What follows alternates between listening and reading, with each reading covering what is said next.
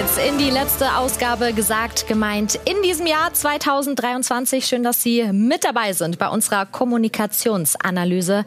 Und auf diese Themen legen wir jetzt den Schwerpunkt. Zwei Clubs im Krisenmodus. Köln und Baumgart trennen sich. Der BVB macht erst einmal weiter wie bisher. Ende des Monopols. Die Super League kann kommen. Der Europäische Gerichtshof stellt klar, dass die UEFA Konkurrenzwettbewerbe nicht verbieten kann. Und Fanschelte vom Fanliebling. Jürgen Klopp reagiert nach einem 5 zu 1 seines FC Liverpool ziemlich dünnhäutig bezogen auf die eigenen Anhänger.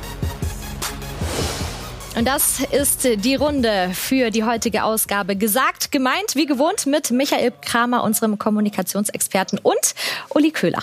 Servus. Es Hallo. war die Woche der Entscheidungen in Köln und in Dortmund. Gestern die Trennung von Steffen Baumgart. Der FC überwintert auf einem direkten Abstiegsplatz. Anders die Lage in Dortmund. Da bangt man nämlich um die Champions League Qualifikation und hat sich dazu entschlossen, man macht weiter wie bisher, nämlich mit Edin Terzic und Sebastian Kehl. Uli, hast du damit gerechnet, dass es so kommt, wie es kam in Köln und Dortmund? Also in Dortmund habe ich es mir schon gedacht, dass es so bleibt aber in Köln bin ich äh, komplett äh, überrascht gewesen. Also das kann überhaupt nicht sein. Das ist das Ende des FC in dieser Saison, wenn, wenn Steffen Baumgart nicht mehr da ist. Und egal, was seine Beweggründe waren, den musst du überzeugen, dass er bleibt und zur Not auch in die zweite Liga geht. Dann äh, gibt's halt noch mal extra Geld drauf oder was auch immer. Aber vielleicht ist auch irgendwas passiert, was wir gar nicht wissen. Vielleicht hat man ihm was versprochen, was der FC nicht halten kann, gerade nach dem Urteil, keine Spieler mehr und, und, und. Also das ist ganz, ganz bitter für den FC. Und oh, ich habe so erstes Gefühl, ich sehe schwarz. Heute gab es die Pressekonferenz mit Kölns Geschäftsführer Sport Christian Keller und so hat er sich zur Trennung von Steffen Baumgart geäußert. Sie wissen auch, dass Steffens große Stärke allen voran seine Impulsivität ist, seine Emotionalität, aber auch diese totale Energie, die er in seinen Job einbringt und die totale Überzeugung. Und wenn dann in einer schwierigen äh, sportlichen Situation, wo die Ergebnisse nicht da sind, diese Impulsivität, Emotionalität und alles, was ich gerade gesagt habe, dann auch nicht ab und an mal von außen des Öfteren bekräftigt wird im Sinne von, ja, jetzt stellen sich dann auch Ergebnisse ein, dann ist natürlich, glaube ich, selbstredend und normal, dass dann auch ein Hinterfragen beginnt. Und bei diesem Hinterfragen, da waren wir einfach seit ein paar Tagen oder auch ein paar Wochen schon. Michael, hört man daraus, dass Baumgarts impulsive Art, die ja auch immer wieder gefeiert wurde, ihm dann doch als Schwäche ausgelegt wird? Ach, ich weiß nicht, das ist ein ganz komischer Konflikt, der, der da seit Wochen schwelt. Ähm, ich erinnere mich daran, dass wir, glaube ich, vor zwei Wochen hier darüber gesprochen haben, dass Steffen Baumgart mehr Geld für die Spieler gefordert hat. Ich glaube, das ist so ein Kulturkampf gewesen zwischen ihm und der sportlichen Führung. Auf der einen Seite den Verein zu sanieren, Geld zu sparen, auf der anderen Seite sportlich erfolgreich zu sein es ist so ein, eigentlich eine, eine, tragische Geschichte, weil die Kölner ja zuletzt gar nicht so, also jetzt nicht in dieser Saison, aber davor gar nicht auf einem schlechten Weg waren und eigentlich so aus diesem Skandalkind-Image so langsam äh, sich zu entfernen schienen. Aber jetzt ist das wieder so diese alte Geschichte, diese Traditionsclubs, äh, für die Köln ja auch so ein bisschen symptomatisch steht, ähm, haben immer dieses Führungsthema, verlieren sehr schnell die Geduld. Dann ist ein Trainer, der vor drei Wochen noch super war, ist dann plötzlich, wird dann hinterfragt und dann wird, wie ich gerade jetzt gehört habe, dann ist es normal, dass hinterfragt wird. Warum muss das normal sein, bitteschön? Das, dafür gibt es überhaupt keine Naturgesetze. Und das ist, das ist extrem ärgerlich. Und ähm, ganz ehrlich, man kann ja fast Steffen Baumgart nur beglückwünschen, dass er das hinter sich hat. Der ist für viele Vereine interessant und das weiß er auch. Und äh, der wird ganz schnell wieder irgendwo auftauchen, wo es ihm hervorragend gehen wird. Um Köln ist es wirklich schade, weil ewig so diese Skandalnudel, ja, und die kommen irgendwie nicht da raus. Und, und also Steffen Baumgart war auch das Gesicht dieses ganzen Clubs. Absolut. Ja, also da, da geht ja auch alles verloren. Also wer, wer kann die elf, äh, außer den Kölner Fans, wer kann alle elf Spieler da aufzählen? Also es, äh, das ist das Gesicht des, äh, des ganzen Vereins. Es, es war ja diese ganze Stimmung, diese ich sage jetzt mal, im Großteil tollen Fans einfach, das war in Köln ist einfach irgendwie anders und da hat man gern zugeschaut. Das ist alles jetzt weg und äh, Christian Keller ist gekommen, natürlich zu sanieren, aber kaputt gespart wurden schon andere Dinge. Ja, also äh, ich finde es eine einzige, also ich finde es echt ganz, ganz schlimm und äh, ja, ich kann, ich, mir ich kann mir irgendwie kaum beruhigen, weil das, das bei diesem ganzen Verein, also es war ja auch schon das Alexander Werle, da gab es ja auch schon Ärger, der ist jetzt sehr erfolgreich in Stuttgart, hat den ganzen Verein da äh, befriedet und äh, da gab es so viele Veränderungen. Wieder mal ist es so, Traditionsclubs, Vereinsführung, irgendwas stimmt da nicht. Es könnte auch, Julia, ähm, es wäre nicht der erste Fall, ja, in dem äh, einer, der sehr populär ist, äh, und der quasi die Sonne auf sich zieht, ja, dass das auch Neid und Missgunst bei der Vereinsführung äh, hervorruft. Gerade bei solchen Clubs, wo ja oftmals Menschen auch in den Gremien sitzen, die jetzt nicht direkt aus dem Fußball kommen, aber die es ganz cool finden, auf der Ehrentribüne zu sitzen, mhm. äh, äh dass denen dann irgendwann das auch zu viel wurde, dass Köln im Prinzip auf Steffen Baumgart vielfach reduziert wurde. Ähm, auch das würde ich in dem Fall nicht ausschließen, weil ganz ehrlich, sportliche Situation hin oder her, Uli hat es gesagt, Transfersperre kommt, es wird nicht besser. Also da, da schmeißt du jemanden, der so eine Identität herstellt, ja, den schmeißt du ehrlich gesagt nicht raus. Das ist wahnwitzig. Aber es wird irgendwas abgelaufen sein, äh, von dem ich nichts weiß. Und es, es ist einfach nur traurig und es ist sehr ärgerlich, in der Tat. Und es ist ja auch bekannt, äh, dass äh, Trainer Steffen Baumgart selber auch bei den Fans eigentlich bis zur Trennung äh, ja unantastbar gewesen ist. Ne? Die standen ja, weiterhin, weiterhin hinter ihm ähm, und die Vereinsführung hat mehr und mehr Kritik abbekommen.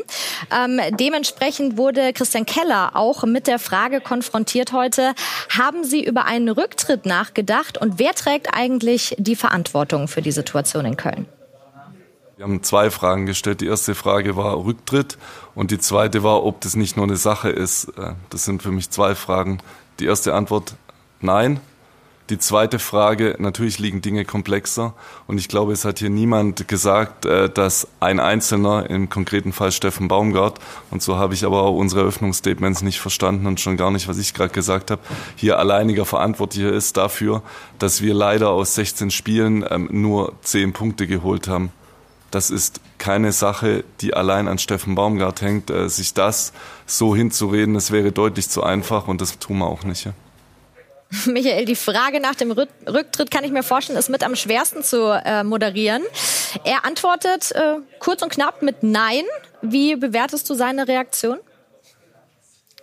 Er ist, ist jetzt schon dabei, er ist jetzt schon dabei, im Prinzip seine Haut zu retten. Das merkt man. Der will die Diskussion um sich selbst schnell wieder loswerden, gibt da auch keine großen Erklärungen ab, sondern einfach nur Nein und hofft, dass es dann vorbei ist. Aber das wird natürlich nicht gelingen, weil viel zu viele genau hinschauen und auch wissen, was in Köln los ist. Ich erinnere vor 14 Tagen, als Steffen Baumgart sagte, wenn kein Geld da ist, dann muss man Geld besorgen. Das war nichts anderes als die Aufforderung an die Geschäftsführung, ihren Job zu machen. Ja, das war die Aufforderung. Macht euren Job und besorgt mir Geld, damit ich die Mannschaft äh, habe, mit der ich auch in der Liga bleiben kann, denn die hat er nicht nach seiner Ansicht. Ähm, so, und, und dieser Konflikt, der schwelt. Und ich sehe, dass Keller äh, extrem unter Druck ist, gerade bei den Medien in Köln. Ähm, die die, die Bildzeitung hat äh, mehr oder weniger seinen Rücktritt doch sehr unverhohlen gefordert. Das wird noch, das wird noch spannend. Typisch Köln, leider Gottes. Ich dachte, die Zeiten wären vorbei, aber diese, diese Traditionsclubs, die bleiben sich treu, leider Gottes. Ja, und die Mannschaft hat ja auch noch mit Baumgart zusammengearbeitet. Also die haben ja auch teilweise gar nicht so schlecht gespielt, hatten halt auch kein Spielglück. Also ich weiß nicht, wie es besser werden soll durch diese Personalie, durch diese Entscheidung viel Ratlosigkeit in Köln. Wie es jetzt weitergeht. Die Trainersuche, die geht jetzt erst los.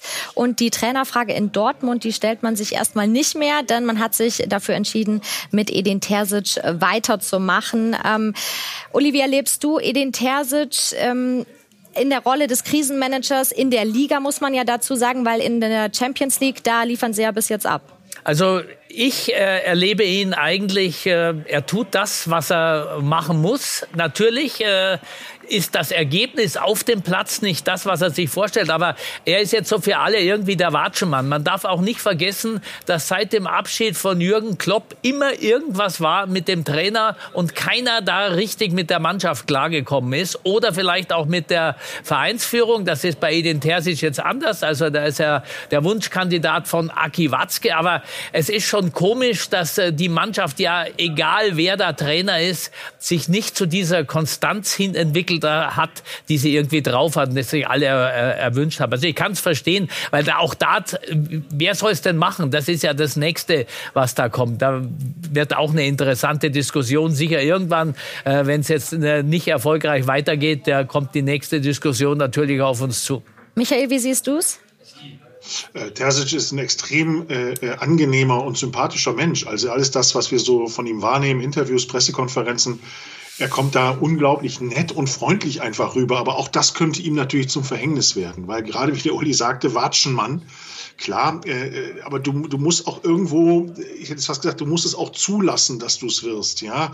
Also er, er, wehrt sich nicht wirklich. Man hat nicht das Gefühl, dass er so eine Aggression ausstrahlt, so das, das, was man irgendwie dann so in so einer Situation vielleicht erwarten würde. Ähm, das muss ihm gar nicht zum Nachteil gereichen. Aber, aber natürlich ist das etwas, was in so einer Situation dann schnell als Schwäche ausgelegt wird. Der ist zu weich, die, die, die Fußstapfen sind zu groß. Äh, um Dortmund zu trainieren, musst du den Karren aus dem Dreck ziehen. Wir kennen alle diese Geschichten. Und das ist er ganz ausdrücklich nicht. So, das, das ist sehr sympathisch und sehr angenehm. Aber in so einer Situation, wenn auch eine Vereinsführung dann irgendwann mal unruhig wird und nervös wird und wenn es dann um die eigenen Stühle vielleicht geht, dann ist der Trainer immer dann äh, derjenige, der daran, äh, der darunter leiden muss. Vielleicht hat man sich auch gesagt, wir gehen jetzt mal ins neue Jahr und gucken mal. Ähm, ist es vielleicht auch nicht so wirklich jemand auf dem Markt, mit dem Borussia Dortmund glücklicher wäre. Und Edin Terzic ist bei den Fans extrem beliebt. Das darf man auch nicht vergessen. Ähm, äh, also das auch mit einzukalkulieren war hier sicherlich ein ganz wesentlicher Punkt. Und man hofft natürlich, dass die Rückrunde genauso läuft wie in diesem Jahr. Aber ob das so klappt, Uli? Ja, also ich bin, es ist ein großes Fragezeichen. Es spricht ja wenig dafür. Es gab ja jetzt wieder dieses Spiel gegen Mainz, wo man sich hätte ja auch ein bisschen freischießen können. Sie haben es nicht gemacht. Die Mannschaft hat es nicht gemacht. Es war auch nicht so zu spüren. Und die Probleme bleiben. Und äh, die nächste Diskussion ist deshalb sicherlich auch schon angesagt. Aber man muss sich auch mal schauen. Also äh, Julian Nagelsmann wäre zu haben gewesen. Den wollte Aki Watzke in diesem Moment nicht haben. Da hat er gesagt, lieber den nehme ich zum DFB. Dann habe ich nämlich mein meine Ruhe, dann brauche ich den jetzt nicht äh, als Trainer installieren. Aber es spricht ja auch viel für Kontinuität, ist okay. Aber die kommt nicht. Und äh, vor allem nicht, bei, nicht in der Leistung. Und jetzt kommt die nächste. Ja, Oliver Glasner, auch ein schwieriger Trainer. Also der hat in Wolfsburg sich mit Schmatzke, was sehr einfach ist, mit Jörg Schmatzke sich anzulegen, äh, hat das äh, nicht äh, gepackt. Ja, und in Frankfurt war auch nicht alles super. Also äh, und Aki Watzke ist auch nicht so, so einfach, wie andere Trainer auch erlebt haben. Also es ist äh, eine ganz schwierige Geschichte. Und ich glaube, die Nummer, dass sie Julian Nagelsmann oder dass er Julian Nagelsmann nicht versucht hat zu bekommen, die könnte ihm noch mal auf die Füße fallen, Aki Watzke. Ja, Edin Terzic jetzt also erstmal weiterhin bei den Dortmundern, der, der die Ansagen macht an der Seitenlinie. Wir kommen zum nächsten Thema, Super League. Damit hat sich der BVB in den vergangenen Jahren ja auch beschäftigen müssen. Die Pläne zur Umsetzung dieses Wettbewerbs ähm, hat der BVB aber von Anfang an abgelehnt und das Milliardenbusiness Fußball. Da streitet man sich ja schon länger, ob FIFA und UEFA das alleinige Recht haben, internationale Wettbewerbe, Wettbewerbe auszurichten. Nein, sagt sagt das Urteil des Europäischen Gerichtshofs. Es ist jetzt nämlich klargestellt worden, dass die Monopolstellung der Verbände der Wettbewerbsfreiheit im europäischen Recht entgegensteht. Und deshalb muss der neuartige Wettbewerb auch nicht vom Europäischen Kontinentalverband abgesegnet werden. Sanktionen für Vereine können also nicht verhängt werden. Michael, rächt sich da jetzt diese selbstsichere Haltung von UEFA und FIFA nach dem Motto, uns kann keiner was? Ja, ja, das ist das Schöne, unser, eigentlich unser Lieblingsthema. Ne? Wem gehört der Fußball? Und darauf gibt es jetzt seit dieser Woche eine neue Antwort. Und siehe da, äh, FIFA und UEFA äh, müssen sich warm anziehen. Ich glaube, wir haben noch gar nicht alle begriffen, welche Kraft dieses Urteil noch entfalten kann. Jetzt mal auch unabhängig von dieser äh, äh Super League, ja, völlig unabhängig davon, dieses Urteil sagt nichts anderes als, äh, die FIFA und UEFA, solche Verbände haben kein Monopol, denen gehört der Fußball nicht, sondern andere dürfen auch andere Wettbewerbe spielen. So, da gibt's, sind wir jetzt nun frei in der Fantasie, was da alles entstehen kann.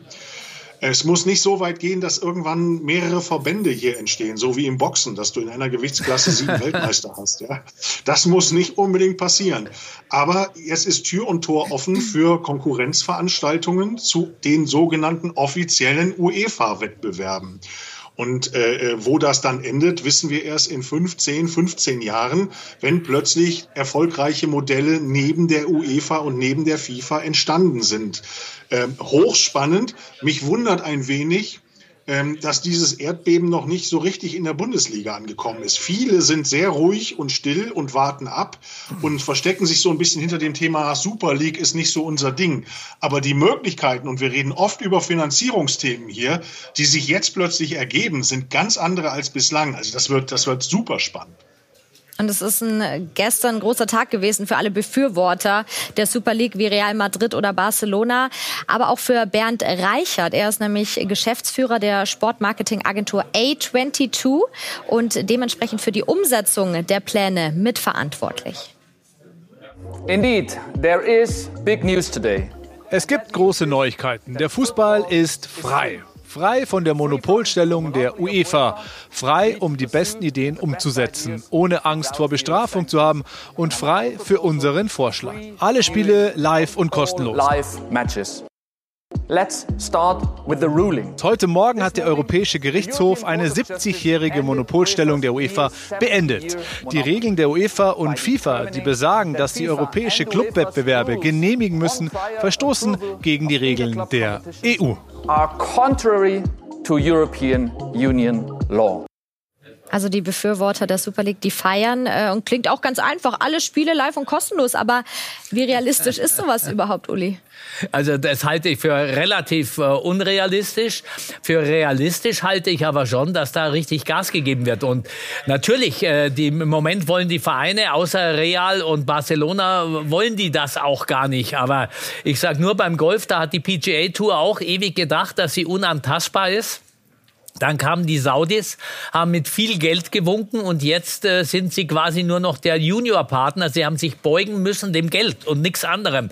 Und äh, wenn die ein Finanzierungskonzept äh, an den Tag legen, wo es wirklich egal ist, ob die Zuschauer bezahlen oder nicht, weil der saudische Staat zum Beispiel auch dieses, äh, das Element Fußball sich aneignen will, dann wird das äh, passieren. Also ich gab viele Golfer, die gesagt haben, nee, nee, da spielen wir nicht. Jetzt genau. äh, kippt einer nach dem anderen um. Äh, alleine 400 Millionen Antrittsgeld und so Sachen. Also da sagst dann auch, okay. Ähm, ja, ich habe keine moralischen Werte oder all das, was mich bisher abgehalten hat, ist nicht mehr wichtig. Also äh, so einfach, glaube ich, wird das nicht werden, wenn dann erstmal da jetzt richtige Pläne ausgearbeitet werden. Auch so aber, ein bisschen. aber habt ihr gerade das Video genau beobachtet, wie er da steht und zu uns spricht? Das hat mich in schrecklichster Art und Weise an FIFA und UEFA-Videos erinnert. ja, ja sehr gut, da, sehr gut, Michael. Ja, genau. Steht da vor diesem virtuellen Fußball, mhm. äh, guckt bedeutungsschwanger in drei Teleprompter, ja, und erklärt, also jetzt wird der Fußball neu erfunden. Also wenn die Hybris jetzt schon so weit geht, sich quasi als neuer UEFA-Chef zu sehen, dann geht's schief. Davor kann ich nur warnen. Also ich hoffe, dass die dann auch einen etwas anderen Stil an den Tag legen und nicht äh, am Ende äh, die UEFA in Grün sind. Ja, das wäre auch nicht besser geworden. Also das ist äh, auch klar. Nein, das Urteil ist ja auch hochinteressant, weil da könnten sich ja jetzt die Verbände zusammentun und Gianni Infantino insofern auch äh, dann äh, stürzen, indem sie sagen, wir gründen unseren eigenen Verband, einen neuen Weltfußballverband. Das Problem ist nur, ähm, also sie dürften es und die, ohne Europäer würde es auch keine WM geben. Aber dann bricht alles auseinander, weil Infantino natürlich das sehr geschickt gemacht bisher hat. Und da ist ja jetzt auch gerade die UEFA dran und dann gibt's ja jetzt auch dann die, äh, die Liga für die, für die Meister, also die Champions Liga für die Vereinsmannschaften. Also da wird schon was man. Und mit Geld will man natürlich das, Stimm, äh, das Stimmvieh in dem Fall, also die vielen Verbände, mal ruhig stellen. Aber wenn einer kommt, der noch mehr Geld hat, bin ich gespannt. Michael, du hast äh, den UEFA-Chef äh, gerade schon angesprochen, Alexander Ceferin. Natürlich hat er sich auch bereits geäußert zu diesem Urteil. Ich hoffe, dass sie ihren fantastischen Wettbewerb so schnell wie möglich starten und das mit genau zwei Vereinen. Ich hoffe, dass sie wissen, was sie tun, aber ich bezweifle es. Ja, äh, seine Reaktion, Michael, ist es ja, eigentlich so ein bisschen versteckte Panik? Ja, das ist das Kleinkind, was im Wald steht und dauernd schreit, ich habe keine Angst. Also das ist, äh, der, der weiß ganz genau, es geht hier nicht um diese Super League. Das ist ein mhm. großes Missverständnis. Jetzt zu glauben, ach ja, da spielen da nur zwei Vereine. Dieses Urteil öffnet ganz anderen Modellen plötzlich Tür und Tor. Es ist in Zukunft möglich, dass sich Wettbewerbe bilden, die wir uns heute noch gar nicht vorstellen können, finanziert aus Quellen, die vielleicht heute im Fußball noch gar nicht da sind. Es kann eine UEFA neben der UEFA und eine FIFA neben der FIFA entstehen. Das ist alles möglich. Und äh, das wissen die bei der UEFA natürlich. Die haben in den letzten Jahrzehnten in ihren Sesselchen gesessen, haben nur das Geld gezählt und im Prinzip äh, ihre Macht genossen, weil sie wussten, uns kann keiner was, letztlich gehört uns der Fußball. Und das ist jetzt, das haben Sie schwarz auf weiß, ist nicht mehr der Fall. Das heißt, dieses an uns kommt keiner vorbei und wer bei uns mitspielen will, zahlt direkt bitteschön in unsere Tasche, das ist jetzt vorbei. Ja, und ähm, man muss ja auch dazu sagen, diese, diese Super League ist ja wie so eine Art Dominostein, der jetzt ganz viele weitere Themen ins Rollen bringen ja. kann. Die Bundesliga-Clubs Bayern und Dortmund ähm, hatten die Pläne ja von Anfang an abgelehnt. Bleibt auch so, sagen sie jetzt. Also Bayerns Vorstandsvorsitzender Jan-Christian Dresen hat sich so geäußert. Wir haben das Urteil des Europäischen Gerichtshofs zur Kenntnis genommen. Dies ändert aber nichts an der Haltung des FC Bayern, dass ein solcher Wettbewerb einen Angriff auf die Bedeutung der nationalen Ligen sowie die Statik des europäischen Fußballs Fußballs äh, darstellen würde. Es ist unsere Pflicht und unsere tiefe Überzeugung, die Bundesliga zu stärken und nicht zu schwächen. Ebenso stehen wir zu den europäischen Clubwettbewerben unter dem Dach der UEFA. Daher noch einmal ganz klar die Tür für die Super League beim FC Bayern, die bleibt zu. Uli, jetzt stellen wir uns aber vor, da fließen dann doch mal die Milliarden. Dann kippt kipp, kipp dann diese, diese Aussage und Sie sind dabei? Ja, dann werden Modifikationen stattfinden, wo dann doch alle mitmachen können, um noch mehr Geld äh, zu generieren. Da, da habe ich, äh, da bin ich nicht sehr blauäugig, der sagt, ja, das wird genauso passieren. Man wird sich jetzt erst noch mal wehren, aber jetzt formieren sich ja erstmal die anderen, die auch viel Geld damit verdienen wollen und die auch irgendwo dann von den Saudis oder was weiß ich woher das Geld organisieren wollen. Und dann, äh, wenn es wirklich dann ums Bargeld, was liegt auf dem Tisch geht, geht, dann möchte ich mal äh, alle Vereinsbosse sehen, die dann sagen, nee, machen wir nicht. Also Solidarität im Fußball ist leider sehr, sehr klein geschrieben und es, ich sehe nicht, dass, äh, dass sich im Moment was ändert, weil äh, und unsolidarisch äh, wird's nicht, äh, wird sich der Fußball verändern. Da bin ich ganz bei Michael. Also das war jetzt der Anfang. Wo es hingeht, keine Ahnung. Aber schwierig. Aber haben wir uns nicht alle irgendwo gewünscht, dass Infantino und die UEFA mal eine auf den Deckel bekommen, weil sie eh alles machen äh, als äh, ja, also die Herrenriege regiert von oben nach unten. Also der Warnschuss ist, glaube ich, jetzt angekommen. Das ist angekommen und es wird sich viel verändern. Und äh, äh Solidarität, wir reden zurzeit bei der, bei der DFL über neue Finanzierungs- und Vermarktungsmöglichkeiten. Wir reden über Investoren, die reinkommen sollen. Und, und, und, und, und. Und da reden wir ja von, jetzt nicht falsch verstehen, aber wir reden von ein paar Millionen für jeden Club am Ende des Tages. Wenn jetzt hier ganz andere Summen mal auf Sicht ins Spiel kommen, dann bin ich gespannt, wo die Moral bleibt. Also das, äh, da bin ich wirklich sehr gespannt und da muss man sich nichts vormachen.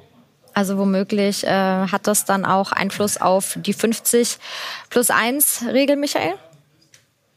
Ich, ich, glaube sowieso, dass die, also ich bin kein Jurist, aber wenn man sich das alles so anguckt, äh, glaube ich, ist die nicht so bombensicher äh, konstruiert. Ja, genau. Und äh, also mal ganz vorsichtig formuliert, äh, äh das sind im Moment, wir sind in, in einem Kulturkampf. Ja, wir sind immer noch da drin. Äh, totale Vermarktung, total äh, öffnen, Kapital und Investoren. Oder äh, reden wir immer noch von der Kreisklassenromantik, der wir alle so ein bisschen nachhängen? Und äh, das ist das, worum es im Moment geht. Und es, es spitzt sich immer mehr zu, hin in Richtung Öffnung, hin in Richtung mehr Kapital, hin um in mehr, mehr Investoren, weil der Fußball nun mal ein, ein kapitalistischer Sport durch und durch ist. Und bei aller Romantik, äh, äh, das wird sich am Ende durchsetzen. Und insofern glaube ich, dass 50 plus 1 jedenfalls nichts ist, von dem man noch in Generationen sprechen wird. Es geht ja auch um die Zentralvermarktung der Fernsehverträge. Also auch, auch die das. ist ja, äh, das ist ja auch eine Solidarität, die die Clubs im Moment noch untereinander ausüben. Aber das könnte jeder Club auch einzeln machen. Das wäre rechtlich, äh, glaube ich, mehr als in Ordnung. Das würde durchgewunken werden. Das wäre die nächste Katastrophe. Also man muss sich was einfallen lassen. Und äh, bin ich gespannt, wer dann solidarisch vorangeht und wer einfach auch was organisieren kann, das äh, Solidarität erzeugt viele Themen, die da jetzt angestoßen werden. Wer weiß, äh, über welche Themen wir vielleicht in ein, zwei, drei, vier, fünf äh, Monaten sprechen. Wir machen jetzt erstmal einen Strich unter das Thema Super League und machen den Sprung auf die Insel zum FC Liverpool und Jürgen Klopp. Der kann ja eigentlich äh, super zufrieden sein mit der bisherigen Saison. Platz zwei in der Premier League. Im League Cup, da stehen die Reds im Halbfinale und nachdem sie West Ham mit 5 zu 1 geschlagen haben, war Jürgen Klopp trotzdem nicht ganz zufrieden, zumindest nicht mit den Fans. In der ersten Halbzeit gegen West Ham war ich nicht komplett zufrieden mit der Stimmung im Stadion. Ich habe die Leute gefragt, was wollt ihr denn? Wir haben viele Dinge geändert. Wir haben West Ham total dominiert. Es war spannend. Ich als Zuschauer wäre ausgeflippt. Ich weiß nicht, ob das Man United-Spiel davor so schlecht war, dass wir uns vielleicht hätten entschuldigen müssen, weil wir Manchester nicht komplett zerstört haben. Wir brauchen am Samstag Anfield. Arsenal hat unter der Woche nicht gespielt. Sie haben sich die ganze Woche auf uns vorbereitet. Sie werden bereit sein. Wir brauchen Anfield. Das ganze Stadion muss stehen, von der ersten Sekunde an. Wenn ihr Fans nicht wollt, wenn es einfach zu viel Fußball ist im Dezember, dann tut es mir leid. Aber wir müssen ja spielen. Wenn ihr nicht bereit seid, alles zu geben, dann gebt euer Ticket jemand anderem. So, if you really want, if it's too much football in December, I don't know. Sorry, we have to play it as well. But if you are not in the right shape, give your ticket to somebody else. Das ist eine Ansage. Michael, der Fanliebling Jürgen Klopp, kritisiert seine Anhänger. Was ist da los? Ich glaube, er hat, der, der, die Wahrheit liegt in diesem zweiten Teil seiner Antwort. Es geht gegen Arsenal, wir brauchen das ganze Stadion. Ähm, das war so ein bisschen auch, um die Reihen zu schließen nach außen und um klar zu sagen, wir brauchen jetzt hier eure Unterstützung er ist ja ein Gegner dieser, dieser, dieser Spielpläne, das wissen wir ja. Also in England, wo du gefühlt alle zwei oder drei Tage spielst, mhm. ähm, kaum Zeit zur Regeneration hast. Äh, teilweise spielen die ja inzwischen mittags um zwölf. Äh, so, und wenn man sich so ein bisschen mit der Ernährung von Spitzensportlern befasst, dann weiß man, dann gibt's morgens um acht zum Frühstück irgendwelche Nudelgerichte, um äh, äh, entsprechend fit zu sein. Das mag er alles nicht, ihm ist das alles zu viel. Ähm, und äh, äh, das sind alles die Dinge, die dabei eine Rolle spielen. Aber ich glaube, in erster Linie ging es darum, den eigenen Fans zu sagen, Freunde, wir können hier nicht jede Mannschaft aus dem Stadion schießen und auch wenn es mal nicht so gut läuft, dann äh, äh, brauchen wir eure Unterstützung. Eins muss man aber auch sagen, er kann es sich erlauben. Also, der sagt Weil er den Stand hat, mal, ja. Aber hallo, ja, der mhm. sagt mal, gib halt deine Karte einem anderen. Da wäre bei vielen anderen Trainern, äh, wäre heute Nachmittag die Rücktrittsforderung gekommen. ja, er darf das, aber äh, wir können gleich den Bogen schlagen, wem gehört der Fußball. Leider sind auch die, äh, nein, leider sind die Eintrittskarten in, in der Premier League um ein so Vielfaches teurer, dass die, die sich auch die Seele aus dem Leib schreien, die gibt's da im Stadion gar nicht mehr so. Und äh, erinnert mich dann immer wunderbar an eine äh, Sitzung des FC Bayern an eine Jahreshauptversammlung, wo ein Fan aufgestanden ist, ging es um die Stimmung im Stadion und hat gesagt, na ja, weil man mit dem Champagnerglas in der Hand halt auch schlecht klatschen kann. Ja, und da war halt natürlich äh, die Hölle los damals. Aber das ist, das ist einfach so, ja. Das ist zu teuer. Aber ich glaube, in England werden die Trainer relativ schlecht bezahlt. Ich habe das Gefühl, dass ich Jürgen Klopp in den Werbepausen häufiger sehe als während des Spiels. Also der muss doch nebenher anständig arbeiten, ja, um wirklich auf den grünen Zweig zu kommen. Insofern. Ja, also das, ja, stimmt schon. Nein, aber, in, aber deshalb muss ich das die Liga, also die, die Bundesliga ist ja da ein Vorbild für alle, weil einfach Eintrittspreise für jeden Geldbeutel gibt. Das muss man einfach sehen und sagen. Und so muss es auch bleiben. Morgen wird sicherlich alles ausverkauft sein an der Anfield Road. Spitzenspiel ist angesagt gegen Arsenal. Heute gab es auch noch mal eine Pressekonferenz. Da hat Trainer Jürgen Klopp das Ganze noch mal abgeschwächt, hat gesagt, ne, zu 99 Prozent ist er mit der Unterstützung der Fans zufrieden. Morgen müssen sie aber dann noch mal Gas geben. Und diese Partie, die gibt's bei uns auf Sky Sport Premier League ab 18 Uhr. Ich sage erstmal Dankeschön für die letzte Folge gesagt, gemeint 2023 mit euch beiden. Hat wieder sehr viel Spaß gemacht. Jawohl. Schöne Weihnachten und einen guten Rutsch und wir sehen uns 2024 wieder. Okay, servus. Und hier eine kurze Pause und dann sind wir zurück hier mit Sky Sport News.